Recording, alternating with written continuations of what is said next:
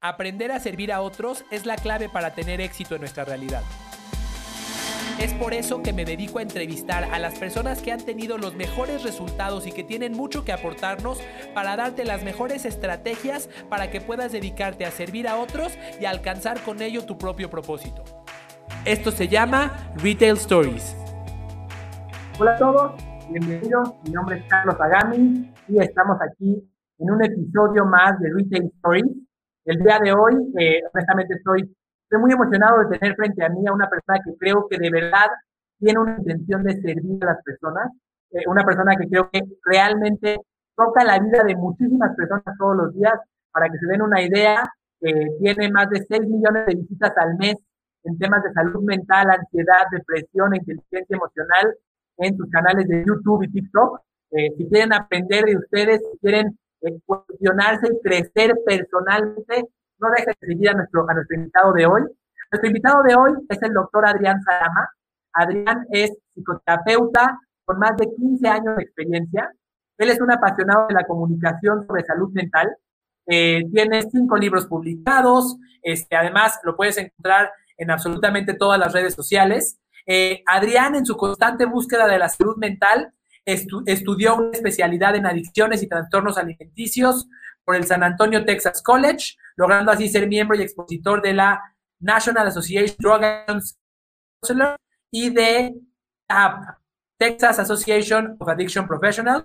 Realmente una persona que dedica todos sus días o una gran parte de sus días a tratar de servir a otros a través de eh, su conocimiento de sus, de sus experiencias. Y bueno, es un placer tenerte aquí con nosotros hoy eh, en un momento en el que la incertidumbre es tan alta que tantas personas quieren saber cómo manejar su propia emoción, cómo servirse a sí mismo para de esta manera poder servir a otros. Así que, sin más, le doy la bienvenida a el doctor Adrián Salama. Mi querido Adrián, bienvenido. Es un placer tenerte aquí en Retail Stories.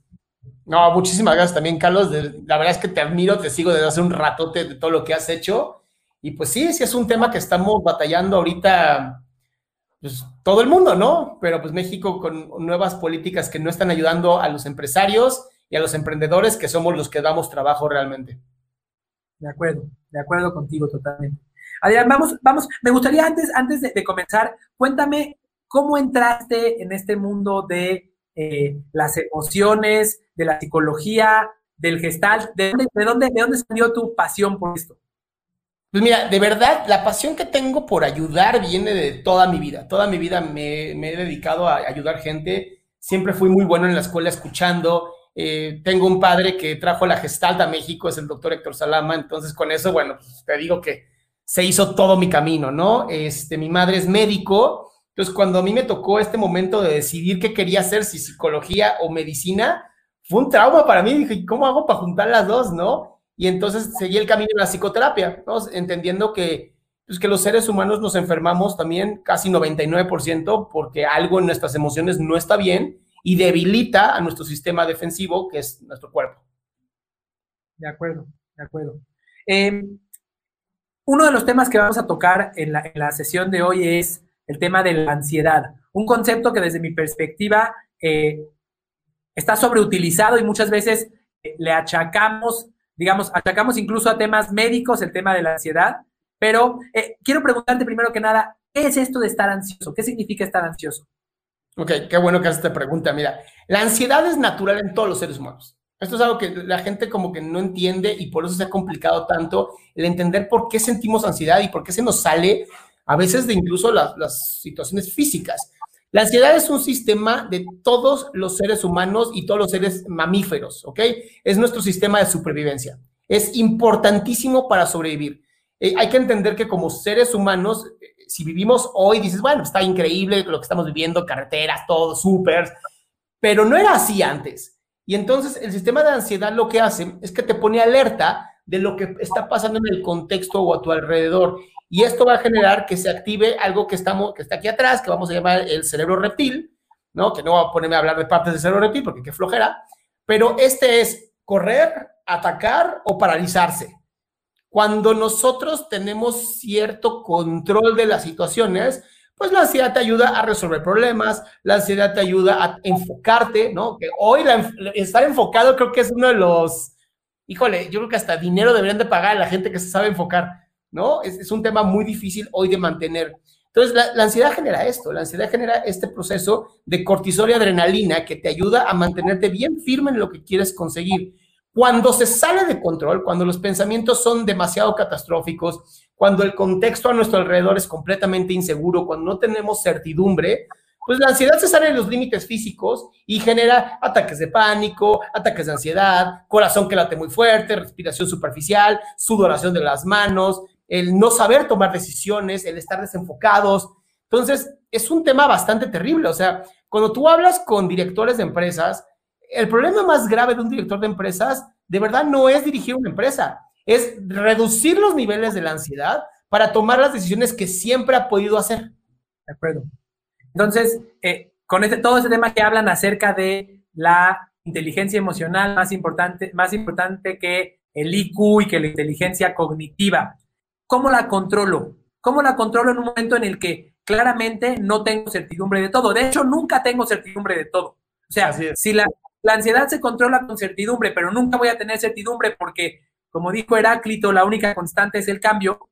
¿Cómo controlo, cómo controlo esa, ese sentimiento de ansiedad o cómo lo aprovecho? Porque ya me queda claro, según lo que nos dices, que no es negativo. Sentirse ansioso es una reacción física para sobrevivir, porque hace dos mil años o quién sabe cuántos años teníamos que, eh, que correr de, de un tigre de dientes de sable y entonces si no tenías la capacidad de generar adrenalina y cortisol, te comían. Pero Total. hoy eh, el riesgo más grande que podemos tener en un día normal es que alguien te mande un mensaje agresivo en WhatsApp o que no le pongan like a tu foto, que, ¿cómo, le hago, ¿cómo le hago para hacer de la ansiedad y de estas reacciones algo que me sirva y no algo que me imposibilite y que, y que me incapacite para aprovechar todas mis, mis, mis habilidades? Acabas de dar justamente en el clavo. Es aprender a separar lo que es real, la verdadera ansiedad y para qué me puede servir, ese pensamiento del control de lo que sí puedo controlar, que soy yo, mi respiración, mis actividades, mi toma de decisiones, de lo que no puedo controlar. En ese momento que tú aprendes a escindir estas dos, haces un cambio completo en tu vida, porque en vez de ver la ansiedad como un enemigo hacia ti, hacia tu persona, hacia tu propia salud, estás viendo la ansiedad como algo que te ayuda a estar mejor, a sobrevivir, a atacar aquello que hay que atacar. Entonces, mi recomendación siempre es con las personas es empiecen a trabajar en sí primero, empiecen a trabajar en su respiración, en su modo de vivir, en su modo de comer, en su ejercicio, en la disciplina, eh, evitar est estos eh, estresores tan fuertes, ¿no? Como lo que son las noticias. ¿Para qué diablos ves las noticias? No te van a ayudar, ¿no? Es mucho mejor tener grupos de personas que a lo mejor tengan entendido cómo funciona la economía, ¿no? Leer estas revistas que son, son exclusivamente de economía, este, si estás en esto, ¿no? Leer revistas de a lo mejor eh, cosas que estén en tu propia retail o en, tu mismo marco re relacional y dejar de ver cosas como se han muerto 39 mil, 40 mil, no importa. Esa gente, sí, qué, qué desgracia, honestamente, es una desgracia, pero a mí, ¿para qué me sirve? Yo como persona, ¿para qué me sirve agarrar esa información? ¿Para qué me sirve saber si mi presidente es bueno o no? No me sirve para nada. Y entonces cuando tú te enfocas en lo que sí puedes controlar, en ese momento creas tu propia realidad. Y esto es lo que le explico a las personas. En lo que tú le pones atención, generas una realidad. Pero si tú, tu atención está completamente dispersa, ¿no? Y además terminas la, noche viendo series de Netflix o de, lo que quieras, ¿no? Que son agresivas, violentas, que dices, terminas con el corazón así, de verdad le dices a la gente, es que no estás haciendo bien las cosas porque no quieres, porque la información está allá afuera, Carlos. No es como que no existe. Tocas un punto bien interesante. Eh, lo acabas de decir, la información está allá afuera. Si quieres conocer las prácticas que tenía Steve Jobs o las prácticas de Elon Musk o cómo, cómo, cómo alguien a quien miras su vida lo puede saber. Yo, por ejemplo, la semana pasada empecé a leer este libro, El Club de las 5 de la mañana. Buenísimo, ah, bueno. de Robin eh, básicamente establece, eh, a través de una novela, te establece la, una, digamos que, metodologías y prácticas para tu vida eh, que empiezan por pararte a las 5 de la mañana. Pararte a las 5 de la mañana, meditar, hacer ejercicio, hacer un diario, etcétera, etcétera, etcétera. Y las prácticas están ahí y estas prácticas que encontré en este libro están en mil lugares más y sé que funcionan porque están probadas. La meditación es un hecho que funciona, pero quién sabe qué porcentaje del mundo medita, es muy bajo. El ejercicio es un hecho que es indispensable para el cuerpo, sin embargo, vivimos en países que tienen un nivel de obesidad enorme y que claramente no hacemos ejercicio. Eh, esta pregunta a lo, mejor, mejor es compleja o a lo mejor es muy sencilla. Tú me dirás, ¿qué impide si tenemos acceso a toda la información, a todas las técnicas, a todos los cómo, qué impide que no todos los utilicemos y estemos cambiando nuestras vidas? ¿Qué es lo que nos hace estar en la miseria comiendo eh, torta de tamal, este, viviendo estresados, escuchando las noticias, no haciendo ejercicio, Todas estas prácticas que sabemos que funcionan, ¿por qué la mayoría de la población las ignora? Si ahí están, las tienes en la palma de tu mano, en tu celular, en, un minuto. Pues mira, la respuesta realmente la dio el doctor Kahneman, ¿no? Que me encantaría decir que fui yo, pero no, lo dio el doctor Kahneman en su libro Piensa rápido, piensa lento. Y justamente dijo que nuestro cerebro primario es un cerebro 100% emocional. Y quiero que se imaginen un elefante. Nuestro cerebro primario es un elefante gigantesco que responde rapidísimo a todo. Y entonces, si yo a este elefante no lo educo a trabajarse, a, disciplinarse, ¿no? Porque esto que dices de, las 5 de la mañana, la meditación, todo se reduce a algo que se llama disciplina. Todo, todo se reduce a disciplina. Si tú tienes disciplina, generas una vida realmente buena para ti. No digo millonario, no digo este, otras cosas, digo buena, una vida que a ti te hace bien. Si luego sacas un millón de dólares, pues qué buena onda, ¿no? ¿Quién se va a quejar? Pero, no, pero la más probabilidad de alcanzar cualquier objetivo. O sea, el que quiere ser millonario, pero no tiene disciplina, la tiene muy difícil, tiene que tener mucha suerte.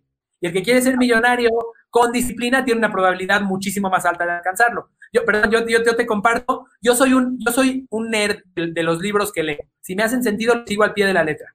Tengo tres días levantándome a las 5 de la mañana, aunque trabajo desde casa, levantándome a las 5 de la mañana, haciendo todo lo que dije. Y me he ganado, siguiendo esta, disciplina, me he ganado tres horas de trabajo por encima de todos los demás. Entonces, como lo quieras ver, y no nada más tres horas de trabajo, tres horas de trabajo más concentrado que quien sea que compitiera conmigo por ese millón de dólares. Entonces, me va a dar, me va a dar una ventaja, aunque no me garantice el resultado, pero me va a dar una ventaja que a lo largo del tiempo seguramente me dará un resultado superior al que hubiera tenido si no. Perdón, perdón por la interrupción. No, no, está perfecto, porque además me, recuerdas mucho a Angela Duckworth cuando explica en su libro, eh, tengo hacemos su libro. Ah, se me olvidó el nombre del libro de esta doctora que es maravilloso, que habla justamente de que tú puedes tener todo el talento que quieras. Tú puedes nacer con el talento para hacer trillones de dólares, pero si no te pones disciplinado a hacer eso que tienes que hacer, hay una persona que no tiene talento, pero todos los días tiene tres horas extras en su vida que te va a rebasar. ¿Ok? Y eso es lo importante. Eh, a mí me gusta mucho esto de agregando poquito a poquito tu vida. A mí no me gustan estas ondas de magia, ¿no? Ay, sí, vas a tener éxito mañana. No, no, no. El éxito se consigue con 10 o 15 años de esfuerzo. Hay que quitar esta idea, este, digo, no sé si podemos decir estas palabras, pero este pensamiento mágico pendejo de la gente de creer que haces algo y te haces millonario, ¿no? Que Zuckerberg hizo un millón de dólares en un día y el güey se quedaba inconsciente programando porque no dormía. Entonces tenemos que primero quitarle esto a la gente. Segundo, la disciplina elimina la ansiedad, porque la disciplina te le está diciendo a tu cerebro, aquí el que controla soy yo, no el exterior. Yo soy quien lo controla. Entonces, a lo mejor hay gente que dice, yo no me quiero despertar a las 5. Está perfecto, no te despiertes a las 5, pero ten una disciplina. Y lo primero que dije en esta pandemia cuando inició, y esto yo creo que fue lo que me hizo llegar al éxito en TikTok y todas estas herramientas, fue, la pandemia no la podemos controlar, pero sí podemos controlar cómo nosotros recibimos la pandemia.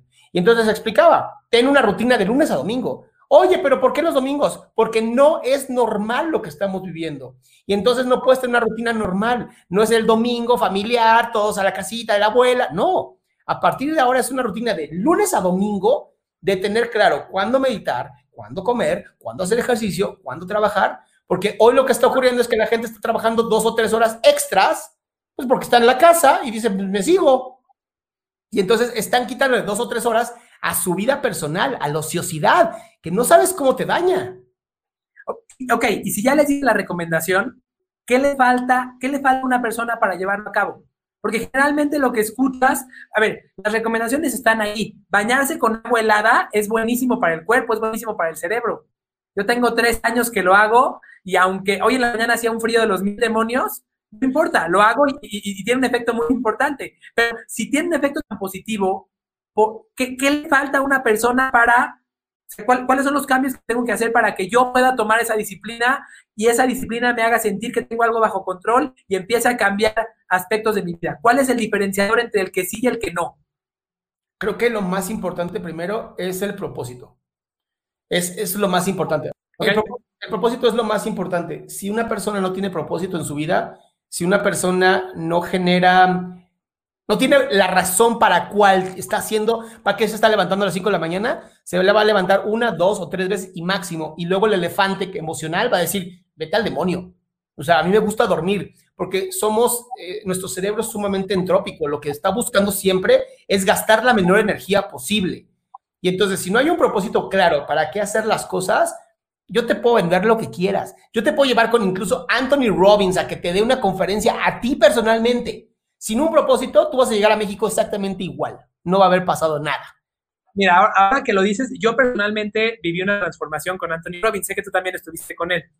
Yo hace, hace tres años estaba en una, en una depresión total, total. Este, no, no, no llegué al médico, pero estoy seguro que estaba deprimido. Y fui a, a un evento con Anthony Robbins que me cambió la vida, desde el cual me baño con agua fría, me volví vegano, bla, bla, bla, bla, bla, bla, bla. Y y disfruto mucho lo que hago. Pero después de que fui yo, varias personas de mi círculo cercano dijeron, si este cuate hizo eso, yo también quiero ir. Y muchas personas que fueron al mismo lugar donde fui yo, que vivieron la misma experiencia que viví yo, no tuvieron el mismo efecto.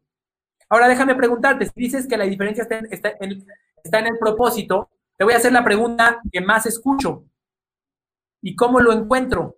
Porque el tema del propósito, escuchamos a Simon Sinek diciendo que start with why y que tienes que encontrar, encontrar tu por qué, pero ¿cómo le hago para encontrar mi propósito? Que es algo que se suena, es algo que suena como, como algo muy serio, es algo que suena como algo demasiado, demasiado complejo. ¿Cómo lo encuentro desde tu perspectiva? Entonces, lo primero que les digo es, ¿qué quería ser de niño? ¿Qué querías ser de niño? ¿Qué, te gustaba? O de niña, ¿no? Vamos a hablar de, género y todo. ¿Qué, ¿Qué, te interesaba a ti? ¿Qué, te gustaba hacer eh, de chiquito? ¿Qué te apasionaba? Y cuando tú empiezas a encontrar lo que te apasionaba, es impresionante los cambios que se logran. Es impresionante el cómo puedes ayudar a una persona a vivirse mucho mejor cuando recuerda a su niño interno, porque ese creo que es uno de los problemas más grandes que, que, que tiene la gente. O sea, que no respeta a este niño interior que tenía, que no respeta estos sueños que estuvo. Y entonces de pronto se empezó, empezaron a tener como estas esposas de, de, oro, ¿no? Que empiezan a hacer las cosas por, por dinero, que las hacen por la vida que a lo mejor querían, pero ya no desean. Y el perder tu propósito hace que tu vida se vuelva espantosa, porque puedes vivir con incertidumbre, pero tienes un propósito y de verdad no te importa porque tienes reconocimiento, tienes conexión, tienes celebración, tienes esta capacidad de dar a los demás, ¿no? Dar mi propósito es dar a los demás. Entonces, tenemos que empezar desde ahí. Tenemos que empezar desde el propósito. Como dice Simon Sinek, ¿no? Start with why. Empieza con el por qué. Por eso les da ansiedad, porque ni siquiera saben el por qué. me, interesa mucho. Cuéntanos un, caso, eh, obviamente sin mencionar nombres, de un paciente tuyo que trabajando con él, encontró o recordó su propósito de cuando era niño y qué efecto tuvo en su vida después. Espero que, espero que mi paciente no vea este programa porque es un caso bastante, me encantó. Es, es, un chavo que estuvo trabajando para una financiera durante muchísimos años donde lo trataban de la patada. O sea, de, de estas financieras que es este, la versión casi casi de Billions, pero mala onda, o sea, agresiva, violentos, este, y un tipo muy inteligente. Y entonces de pronto empezamos a analizar su vida, empezamos a irnos para atrás, encontramos que lo que él quería era hacer cosas eh, como fundaciones, apoyar gente en fundaciones. Y entonces lo primero que le dije es, tienes que renunciar, te está acabando la vida. Tenía un buen fondo, tenía un buen fondo de ahorrado porque pues, es economista, ¿no? Pues inteligente. Y decidió renunciar, decidió que a la patada ya no iba a seguir con estos abusos que estaba teniendo.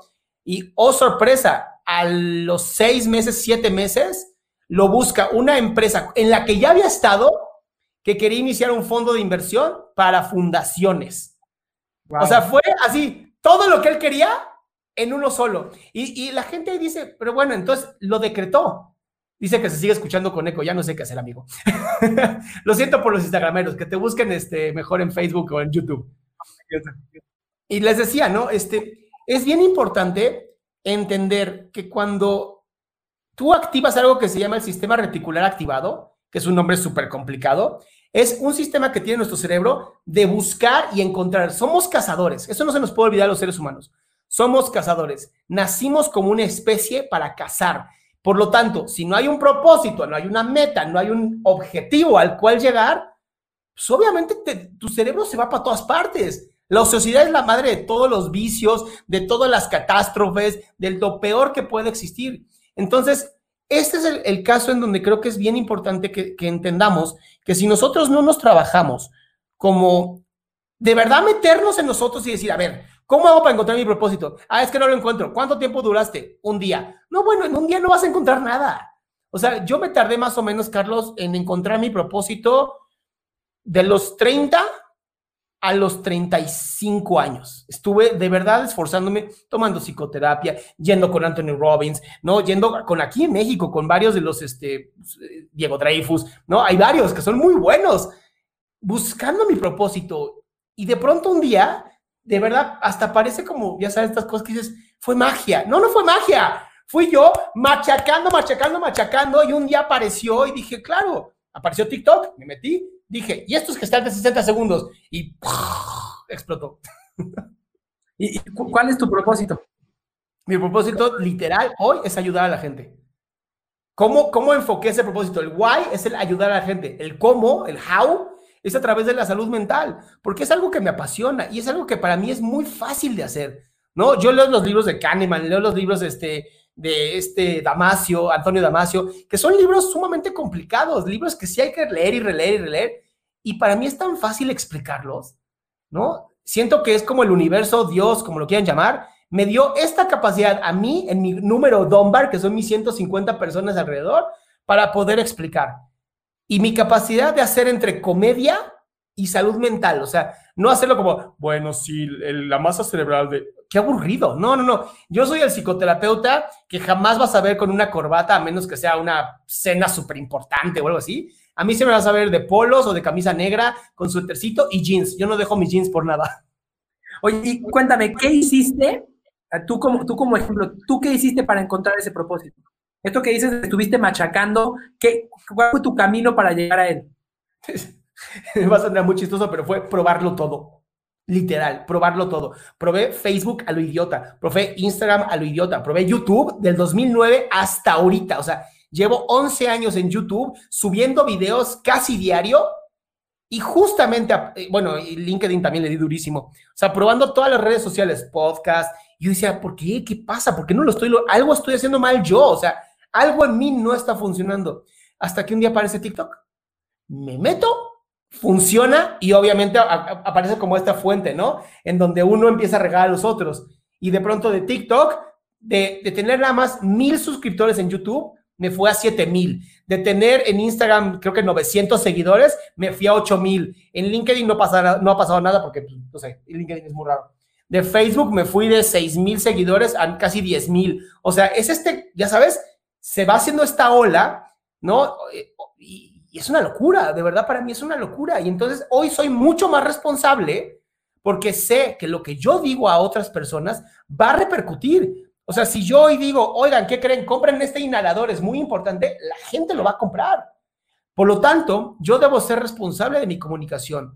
Y esto es lo que muchas veces la gente no hace. ¿Una persona puede trabajarse solito? No. Y, no,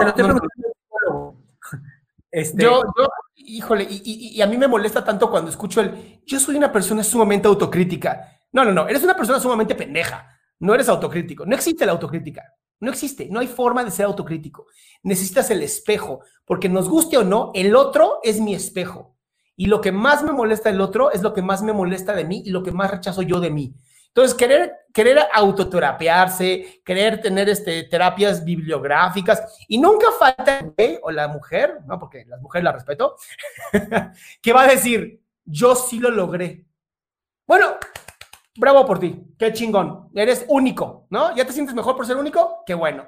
El 99% de los seres humanos necesitamos el espejo, necesitamos del otro para poder crecer también, porque la autocrítica no existe existe la crítica del otro, existe la crítica de las personas con las que te rodeas, existe el mirarte, a lo mejor grabarte y mirarte y decir, chin, esto no me gustó. Pero algo que dice Gary Vee que a mí me encanta es, nosotros no podemos determinar qué es calidad. Yo cada vez que saco un video, te lo prometo, Carlos, yo he sacado videos que digo, uff, este va a explotar, a hacerse viral. 3000 likes. ¿Neta? Y he sacado videos que digo, ay, esto fue una reverenda, ya sabes, dos millones de views. Yo no pongo la calidad. Yo puedo dedicarme a decir, voy a hacer lo mejor de mí todos los días, pero la calidad la determina el mercado. Y por eso me encanta a mí esto de la libertad del mercado, en donde podemos emprender, hacer lo que nosotros querramos, pensando que estamos haciendo lo mejor para los demás. Si los demás dicen, pues no, no nos gusta, muchas gracias, no es interesante, bueno, entonces tengo que escuchar al mercado. Y por lo tanto, no me puedo autocriticar, ni siquiera puedo autoterapiarme. Tengo que ver al mercado y el mercado me va a decir a mí qué es lo que quiere. Ahora, déjame, déjame saltar a un, tema, a un tema distinto relacionado con lo que empezamos. La ansiedad es una, es una reacción natural que, que nos ayuda a protegernos, nos ayuda a no morirnos, así de, así de claro, eh, que se puede salir de control. Pero, ¿qué pasa? Dicen que cada cabeza es un mundo, pero ¿qué pasa cuando muchas cabezas se unen? ¿Qué pasa cuando hay un equipo de trabajo o una familia? ¿Qué efecto puede tener una persona ansioso o ansiosa en, su entorno eh, alrededor de él. Por desgracia, como somos seres gregarios, se, eh, se, da esto que se llama el pensamiento de manada, por decirlo bonito. el pensamiento de manada lo que va a hacer es que biológicamente, si alguien está muy ansioso, automáticamente yo voy a estar muy ansioso, porque es una manera de protegernos como, como raza humana. O sea, que no no hay que olvidar que si compartimos una, una, raza, nos guste o no, compartimos raza con los morenos, con los negros, con los asiáticos, con todo mundo, somos lo mismo, la misma raza, nos guste o no. Y entonces, si en mi entorno hay ansiedad, va a haber pensamiento de manada. Si en mi entorno hay egoísmo, va a haber egoísmo. Si en mi entorno hay bondad, va a haber bondad. Y entonces tenemos que ser el cambio que queremos ver en el otro. No podemos esperar a que el otro haga el cambio. A mí me, da tanta risa cuando veo a esta gente pidiendo que se vaya el presidente, ¿no? Como ha pasado creo que en todos los sexenios. Que se vaya el presidente. Y yo, ¿pero ese güey qué? Ese güey no sirve para nada, es un representante nada más. Nosotros tenemos que ser el cambio. Nosotros tenemos que ser los que creen ese mundo que queremos vivir. Pero si yo le doy mordidas a los policías, si yo le doy mordidas al gobierno para que me deje hacer más rápido las cosas, si es que es el sistema, pues sí, pero el sistema lo hacemos todos. Y si nosotros hacemos el sistema, obviamente vamos a vivir en ansiedad. Lo que pasa es que el mexicano es, es increíble, de verdad, yo admiro tanto a, a, mi pueblo, ¿no? Porque soy mexicano también, no parezco, pero soy mexicano, que todo lo hacemos una fiesta, todo lo hacemos diversión, todo lo hacemos, este, es pues, un desastre. Y entonces no nos ponemos de acuerdo a ser disciplinados. Todo el mundo dice, es que México podría ser un país de primer mundo. Pues lo es, de cierta manera.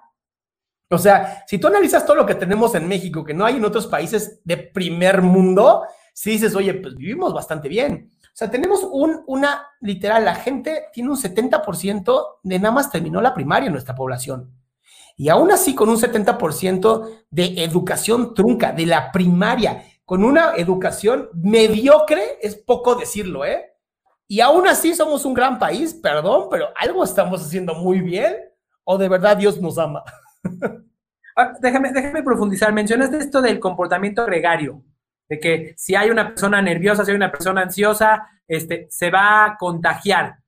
Eso se contagia fisiológicamente. Hay una parte eh, del cuerpo que se contagia, porque que de repente cuando, cuando se escucha eso, hay quien puede pensar, ay, sí, ya se pusieron aquí este zen y entonces el karma. No, hay una parte científica de este, de este compartir emociones mira, te lo voy a poner en un estudio que me encanta y que muchas mujeres conocen perfectamente. Si varias mujeres viven en una sola casa, por alguna razón a todas las empieza a bajar casi el mismo día. Y no tiene nada que ver con pensamiento, no tiene nada con, enfermedades, no tiene, tiene que ver con la biología, con la forma en cómo los seres humanos conectamos con el otro biológicamente. Y por desgracia, eh, tú lo has visto, la, gente que es, es eh, triste o que siempre está enojada, normalmente vive en ambientes bastante parecidos, ¿no? Este, la gente que todo el tiempo está gritando vive en ambientes donde todo el mundo está gritando. La gente que es súper alegre normalmente vive en ambientes bastante jocosos, bastante alegres. Entonces, sí, sí es algo que, que podemos decir que se contagia, pero es más bien lo que imitamos. El medio, el contexto, claro que influye en las personas. Por eso es tan importante tener una casa limpia, una casa ordenada, ¿no? Lo que decía este general que ahorita se me olvidó el nombre, de levantarte y hacer tu cama y decirle a tu cerebro, aquí las cosas se hacen, aquí las misiones se cumplen por más pequeña que sea. Oye, y déjame preguntarte entonces, eh, ¿qué pasa con la, con la interacción digital? ¿También se logra lo mismo? O sea, en este momento tú tu eh, emoción está contagiándose con la mía a pesar de que no estemos físicamente cerca o, cambia porque me estás viendo en dos dimensiones a través de una pantalla? Sí, cambia.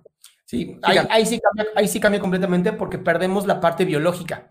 O sea, sí, si tu energía es sumamente alegre, sí se puede contagiar. Eso sí es una realidad. Sí, como seres humanos podemos tener esta capacidad de imitar porque tenemos algo que se llama neuronas espejo en donde Anthony Robbins lo demostró, acaba de aventarse un UPW completamente virtual y la gente saltó porque la intención y la atención marcan cualquier cosa.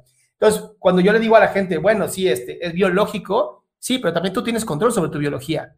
O sea, el mismo Ken Wilber ha demostrado que las personas pueden literal parar su corazón a petición de la mente. O sea, puedes llegar a controlar hasta eso, pero tienes que tener algo que se llama disciplina. O sea, tú tal vez te vas a levantar todos los días a las 5 de la mañana, pero a lo mejor tu esposa te dice, vete al demonio. pero eso a ti no te quita nada, ¿no? Porque tú ya tienes la disciplina. Tú e, eres el dueño y el control de tu propia atención. Pero seamos honestos, la mayoría de la gente vive en la inconsciencia 99% de las veces. Y vivir en la inconsciencia lo que va a generar es que las personas, pues sí, se dobleguen al ambiente. ¿Cómo, cómo cambiar? Ya vivo en la inconsciencia, ¿cómo cambiar para vivir en la conciencia, eh, si estoy escuchando esta entrevista, si escucho a Adrián Salama, ¿cómo cambio para hacerme consciente, para poder pasar hacia la disciplina esta que puede tener cambios drásticos en tu vida en el largo plazo? Mi, primer, mi primera acción sería sí sentarme con un cuaderno en mano y escribir la misión de mi vida. ¿Qué quiero? No por qué. ¿Qué quiero? Porque si no tengo claro el qué quiero, no importa tu por qué, ¿eh? Pues, ¿qué quiero? Nada. Bueno, pues nada. Hoy la gente, y esto duele a muchas personas porque son estas, eh, ya sabes, verdades dolorosas, que hoy tienes lo que mereces, te guste o no, ¿no? O sea, y hay gente que le va a decir, ah, qué terrible lo que acabas de decir. Sí, pero en cuanto tú lo aceptes, no sabes cómo cambia tu vida, porque pasas de ser una víctima y un voluntario a un cazador, a lo que fuiste creado. Y lo dijo Buda hace muchísimos años, ¿no? El sufrimiento es voluntario, es opcional. Tú puedes decidir sufrir o no. Y después, años después, ¿no? Víctor Frankl llega con su logoterapia diciendo, mira, yo estaba en un campo de concentración y mi respuesta fue, ¿me permito morir o creo un propósito de vida? Si de plano me dices, Adrián, ya lo intenté todo, por más que me esfuerzo, no estoy logrando encontrarlo, psicoterapia. De verdad, ¿cuál es el miedo que hay en la gente de someterse a un proceso de autodescubrimiento. Es que yo lo puedo hacer solo. No, no, ni siquiera puedes matarte a tu propia vaca. O sea, no me salgas con estas mamás. Ni siquiera tienes un jardín botánico para recolectar tus cosas. Déjense de tratar de buscar el, el yo puedo solo, yo soy Superman. Eso no existe. Superman es un cómic. A mí se me hace mucho más real un cómic como Batman que como Superman, honestamente. Muy bien. Sí, ¿qué hago si tengo en mi ambiente alguien que me está contagiando en este sentido gregario, me está contagiando una emoción negativa, independientemente de la pandemia, me contagia una emoción negativa porque vive ansioso, porque no se ha trabajado, que es la mayoría de las personas en el país. ¿Qué hago?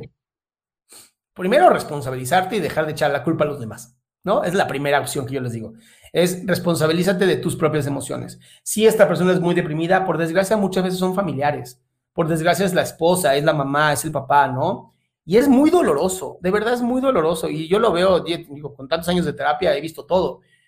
El poner estos límites claros a papá y a mamá, el decir, mira papá, mira mamá, respeto cómo te sientes, te amo, te acepto tal cual, pero yo voy a vivir diferente. Yo sí me voy a despertar a las 5 de la mañana. Ay, ¿para qué lo haces? Porque quiero. Es una estupidez. Va, pues será mi estupidez. También me toca a mí aprender mis estupideces. Y es atreverte a ser diferente. Desde el momento que ya dices, soy consciente de que no estoy siendo como yo quiero, ya eres diferente. Ya eres del, hijo, quiero decir 5%, pero siento que es muchísimo, de las verdaderas personas. Ahora, dice Odín Dupeirón algo muy cierto. también se vale ser el cuarto lugar. También se vale ser mediocre. También está bien. No, no, no todos tienen que ser Mark Zuckerberg. No todos tienen que ser Elon Musk. No todos tienen que ser Mel Robbins. Puedes ser el pinche mediocre y ser feliz, cabrón. No pasa nada. Pero tienes que aceptarlo. Tienes que ser responsable y decir, me encanta aventarme dos horas de Netflix. Ni me importa lo que vea. Ya repetí Seinfeld 800 veces. No me importa. Yo disfruto ser un mediocre. Y eso es mucho más valioso que los que sí, se puede, yo soy un genial, no sé qué, y los ves atrás en sus vidas, dices, eres un mentiroso, eres un hipócrita, estás mintiéndole a la gente. Y lo vas a descubrir siempre, Carlos, esto es bien importante para la gente, lo vas a descubrir en su físico. De verdad lo vas a descubrir en su físico. Una persona que no se cuida físicamente es una persona que está mintiendo, está siendo hipócrita, porque el cuerpo no engaña a nadie. Si tú eres una persona sumamente obesa, enferma, y dices, yo te voy a enseñar a tener éxito, perdón, pero no, no es posible. No, que no se, no se confunda con las personas que han sufrido accidentes, ¿no? O que nacieron mal como Nick Vujicic, que Nick Vujicic a mí de verdad se me hace el tipo más impresionante de la historia que ha tenido este siglo. Ver a un chavo que sin piernas y sin brazos decide vivir solo y hoy se dedica a dar conferencias alrededor de todo el mundo, perdón, ¿cuál es tu excusa? Muy bien. ¿Qué, para concluir, ¿qué consejos le darías a alguien que, está, que, aún no ha iniciado este proceso? Que sabe que existe, sabe que existe porque ha escuchado a quien se ha trabajado a sí mismo, porque todos tenemos a alguien cercano que lo hizo, o hoy, pues es cercano a alguien en Rusia porque lo viste en las redes sociales, o alguien escucha una entrevista, o eres uno de las 6 millones de visitas a uno de los videos de Adrián Salama en un mes. Sé que existe, ya no, no estamos hablando de una de una, no es, ninguna sorpresa, ningún secreto. Ya, lo, ya sé que existe. Ahora, ¿por dónde empiezo? ¿Qué hago? Yo te diría, aquí lo que le digo a mucha gente es lo siguiente, deja de pensar el cómo y ponte en acción, equivócate. Pero de verdad, hay una frase muy americana, no sé cómo traducirla al español todavía porque es de, verdad, es una joya que es fail forward fast. Es algo así como equivócate ya ahorita en tu futuro porque es la única manera de tomar una decisión correcta en tu presente. Y este fail forward fast a mí me encanta, de verdad es algo que yo hago. No es, ay, ojalá este video me salga bien. No es, quiero hacer un podcast. No es, me voy a educar de un millón de libros y un millón de videos de YouTube para ver cómo hacer algo. Es, empieza a hacerlo y en el camino de estar haciendo las cosas va a aparecer el cómo, va a aparecer el por qué, va a aparecer el qué, pero tienes que empezar. ¿no? Yo tengo muchas ganas de escribir, empieza a escribir, empieza a escribir a lo idiota, empieza a escribir WhatsApps a la gente con historias que quieres contar. Quiero hacer videos, empieza a sacar videos, aunque todo mundo te hatee y te diga que eres terrible, que lo dejes, síguelo haciendo, porque para mí hay una realidad que nadie puede desmentir, que es cantidad lleva a calidad. Y esto los chinos te pueden decir como que no. Primeros coches chinos eran una basura. De verdad, los primeros coches chinos eran una basura. Y hoy están empezando a ganar mercado. Entonces tengan cuidado, porque algo que tienen los chinos es justamente eso. Empiezan sin conocimiento y van mejorando conforme van caminando. Y esto se lo digo a todo el mundo. En vez de estar llenándote de videos súper bonitos motivacionales, en vez de estar leyendo increíbles libros que te van a motivar la mente, empieza desde ahorita. Quiero ser conferencista. Ábrete un webinar. Abre tu, tu Instagram, abre tu Facebook Live y empieza a hablar. Oye, pero llegó una persona. Increíble, llegó una persona. Eso vale muchísimo más que este pensamiento mágico pendejo de cuando yo me prepare y cuando yo logre estudiar tanto que pueda dar una conferencia y le pueda llegar a 100 mil personas. Bueno, ¿ya le llegaste a una? No, nunca vas a llegar a 100 mil, pero tienes que fracasar. Es la única manera de aprender. Y es la maestra mejor, la mejor maestra del mundo es la vida. Muchas gracias, muchas gracias. Creo que hace muchísimo sentido. Es el único camino para aprender es hacer ningún libro, ningún video, nadie, nadie te lo va a sacar adelante. Yo siempre digo, en el primero es en mi libro que está, que de hecho hoy me entregan mi primera impresión, estoy para servirte, digo que el camino para, para encontrar tu propósito, es más, sin querer lo tengo en esta playera.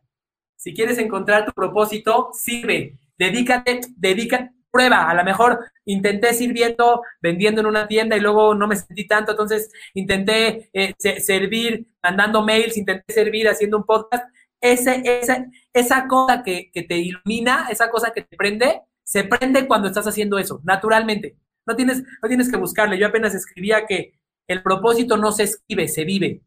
Es decir, no quieras buscar que el propósito salga de tu cabeza y te pases tres horas frente a una libreta. Vive muchas cosas y después escribe. Y te vas a dar cuenta cuando estés viviendo cuáles son las que prenden algo adentro de ti. Este, de verdad te agradezco muchísimo, Adrián. ¿A dónde podemos eh, seguir, Adrián? ¿Dónde podemos seguir aprendiendo de ti? Pues mira, tengo una página web en donde literal concentré todo, que es adriansalama.com y invito a todo tu público, todos los miércoles y todos los sábados hago lives en donde contesto preguntas en vivo, muchas de las preguntas que contesto a mucha gente le pegan. Y en esa misma página encuentras mis libros, mis escritos, mis podcasts, mi todo. Literal estoy en todas partes. Tú pones Adrián Salama y de verdad aparezco hasta bajo las rocas. Muy bien. Adrián, te agradezco muchísimo, de verdad. Es, un verdadero placer. Te felicito. Realmente realmente está sirviendo a muchas personas, está siendo útil para muchas personas, independientemente de cuántos de ellos estén dándote, recompensándote por ello, aunque en realidad te están recompensando porque te están ayudando a cumplir tu propósito de ayudar a otros. De verdad, te felicito, ha sido un placer. Y bueno, les agradezco a todos su participación en esta, en esta sesión de Retail Stories de hoy. Muchísimas gracias. Gracias, Carlos. Hasta luego.